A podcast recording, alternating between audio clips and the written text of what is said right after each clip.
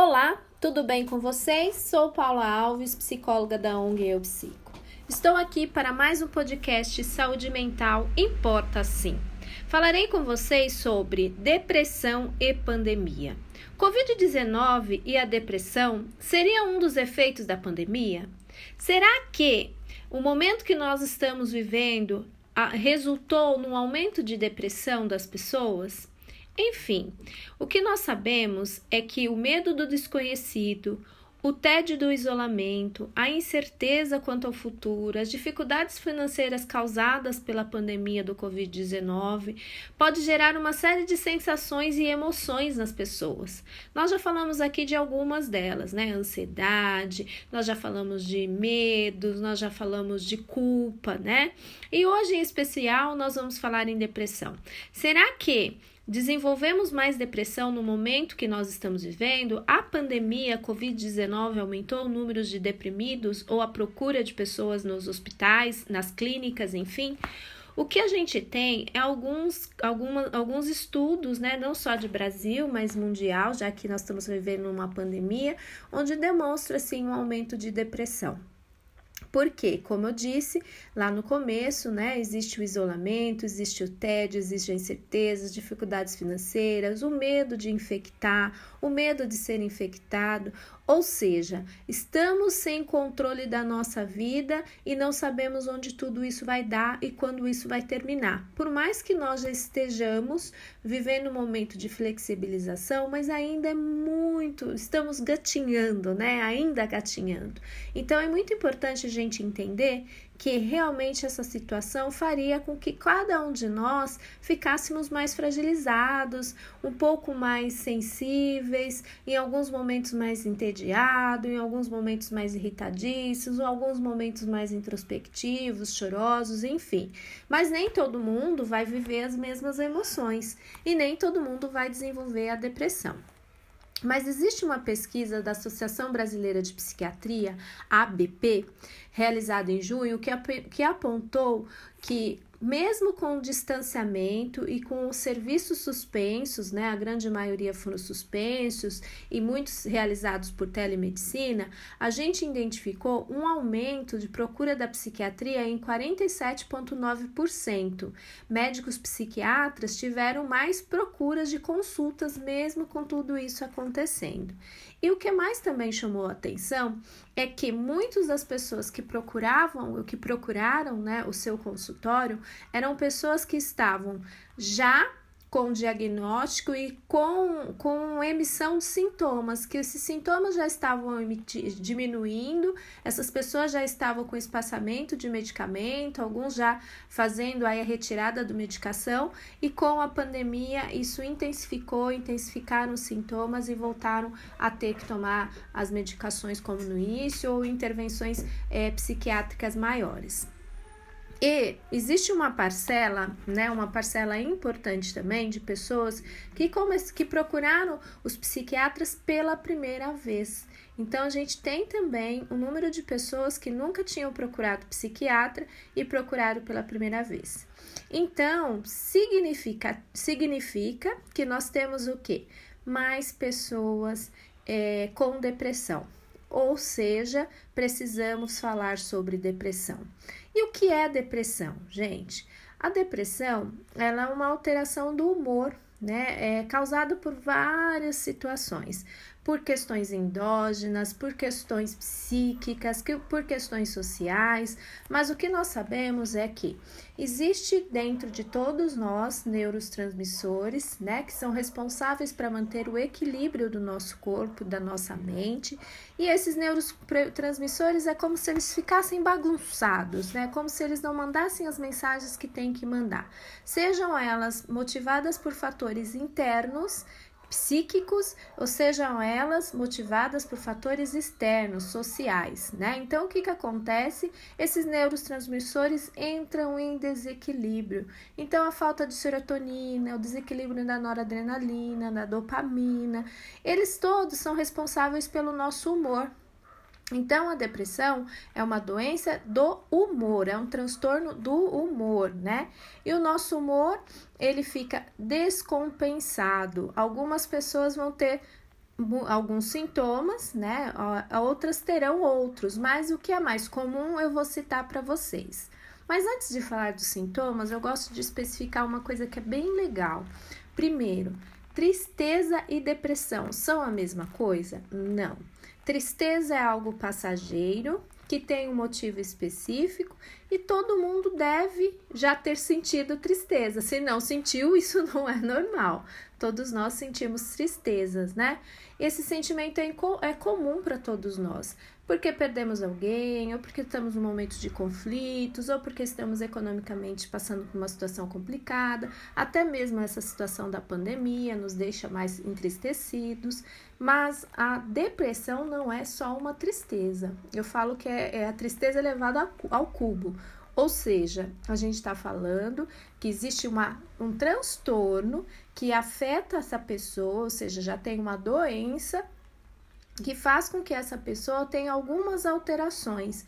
Geralmente é duradouro, né? Passa aí de um mês e a pessoa só vai piorando nos sintomas, não vai, não vai melhorando pode estar relacionado a um, uma situação que ela consegue dizer, né? ah, perda de um, de um, familiar, né? Ah, foi o desemprego ou um conflito de relacionamento, a pessoa consegue dar o um nome, como muitas vezes a gente pega pessoas que falam assim, olha, não sei, eu sempre fui esteio da minha família, eu sempre fui aquela que dava mensagem positiva, motivacional, é, orientava as pessoas e hoje eu estou nessa situação sem um motivo aparente.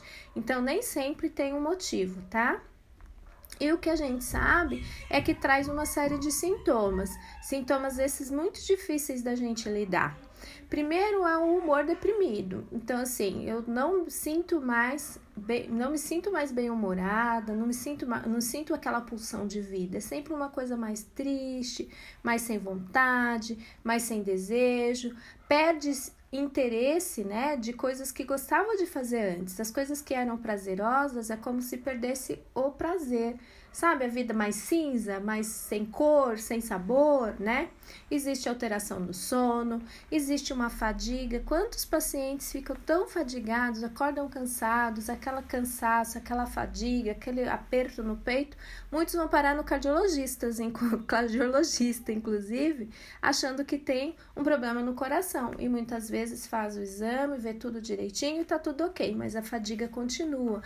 Existe uma angústia que aperta esse peito, que faz com que a pessoa se sinta angustiado e muitas vezes fadigado, um cansaço, acorda cansado muitas vezes, né? Tem alteração no apetite, tem pra gente que vai comer mais, tem gente que vai comer menos, perda do controle emocional, quantas vezes tá, tá chorando do nada, né? Tá tudo bem, quando vê, entra numa crise de choro, ou vê alguma coisa mais emotiva na TV, não consegue segurar, né? Tem esse, essa perda do controle emocional.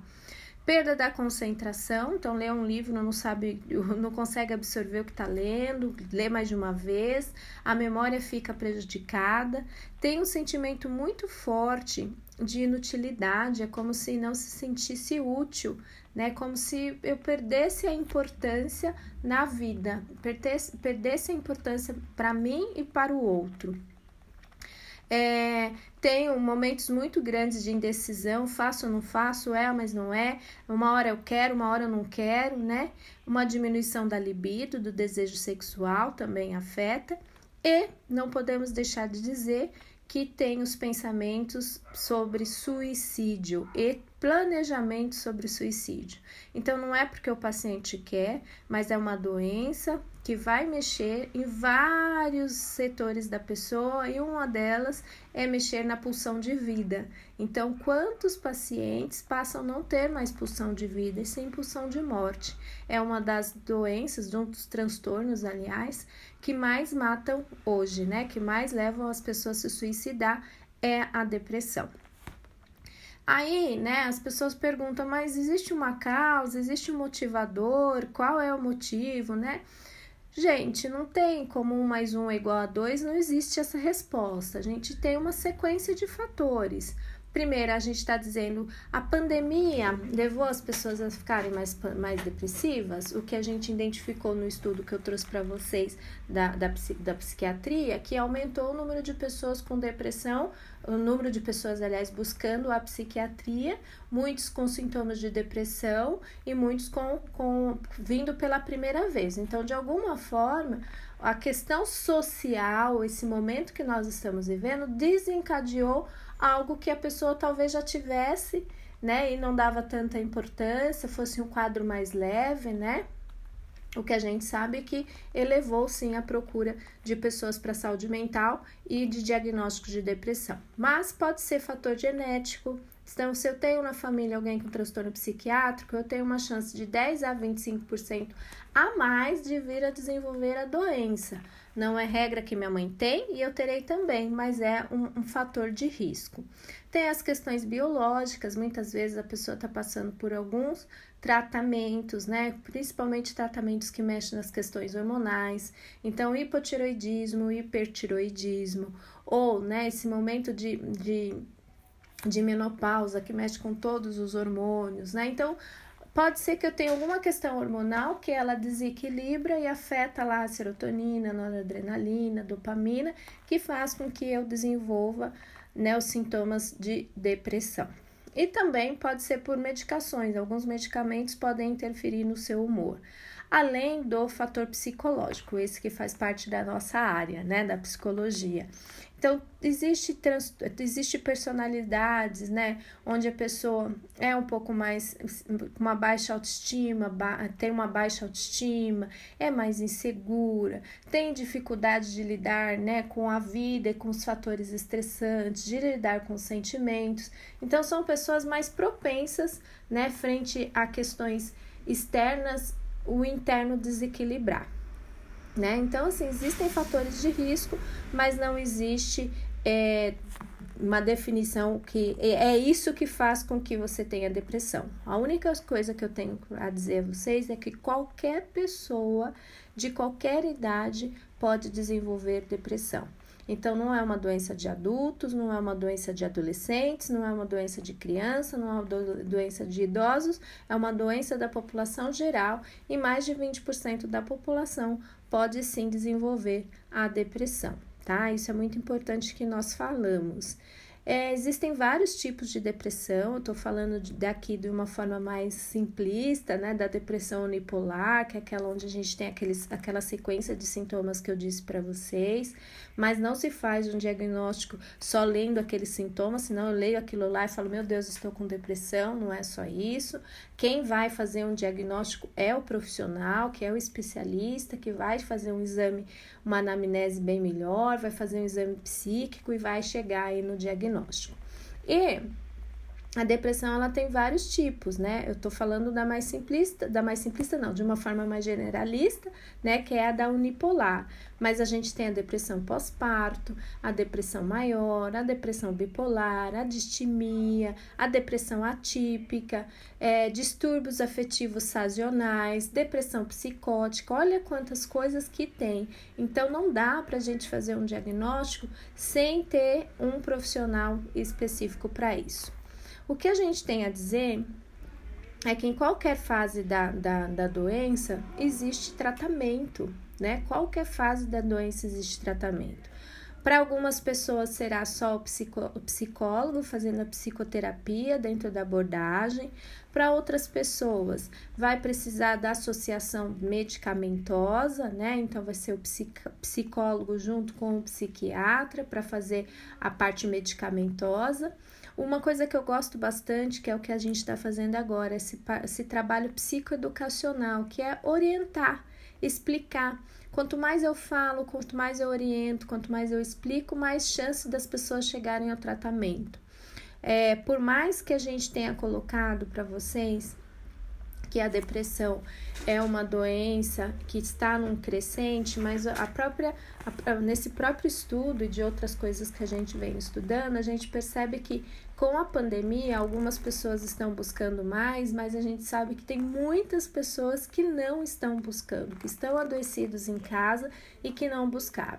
Não buscaram por vários fatores. Primeiro, como eu disse, né, lá em algum momento da nossa conversa, que diminuiu é, a, a, forma de atendimento, né? Então, o presencial passou a não ser a, a nossa primeira opção. Até no primeiro momento, a gente estava segurando o máximo possível para buscar as clínicas para evitar a contaminação. Então, a gente sabe que tem gente que está em casa que não buscou por medo da contaminação. A gente tem a dificuldade de acesso, né? Nem todos os profissionais ou nem todos os lugares têm a telemedicina, que é onde o psiquiatra vai avaliar, ou atendimento online, onde o psicólogo vai fazer a psicoterapia. Nem todas as clínicas têm, nem todos os profissionais aderiram. Então, a gente já tem um recorte aí de, de números de pessoas que poderiam estar buscando e não, não estão de alguma forma, né? Então, por mais que esse número, como eu disse para vocês, ele está elevado, ele pode ser muito maior do que está mostrando, porque tem pessoas que eu tenho certeza que estão precisando e não buscar o tratamento por essas dificuldades, fora a questão que a gente sabe que é muito importante, que ainda é o preconceito. Mas, como eu já fiz um podcast falando sobre suicídio, e eu lembro que eu contei para vocês, né, que a cada 40 segundos uma pessoa morre por suicídio no planeta. Então, a doença que mais leva as pessoas a se suicidarem é a depressão. Então, não podia deixar de falar sobre a depressão para vocês, de trazer esse alerta e dizer que se nós nos unirmos, se nós fizermos por onde, se nós divulgarmos esse material, se nós divulgarmos a ONG Psico, se nós buscarmos mais profissionais para atender, mais chance de a gente ajudar pessoas e evitar aí o suicídio. Muito obrigado pela atenção de vocês e espero que vocês tenham levado aí a mensagem.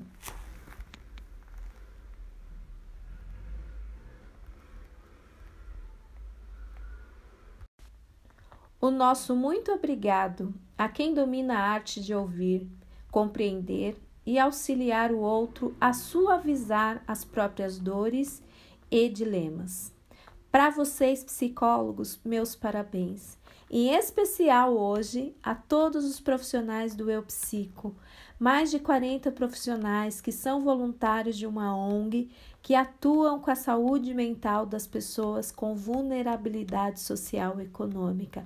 Para vocês, o meu muito obrigado. Obrigado por sonharem comigo o sonho do Eu Psico. Meus parabéns e que vocês tenham dentro da psicologia sucesso na profissão e que nós tenhamos o valor que realmente nós merecemos, o valor de sermos profissionais atuantes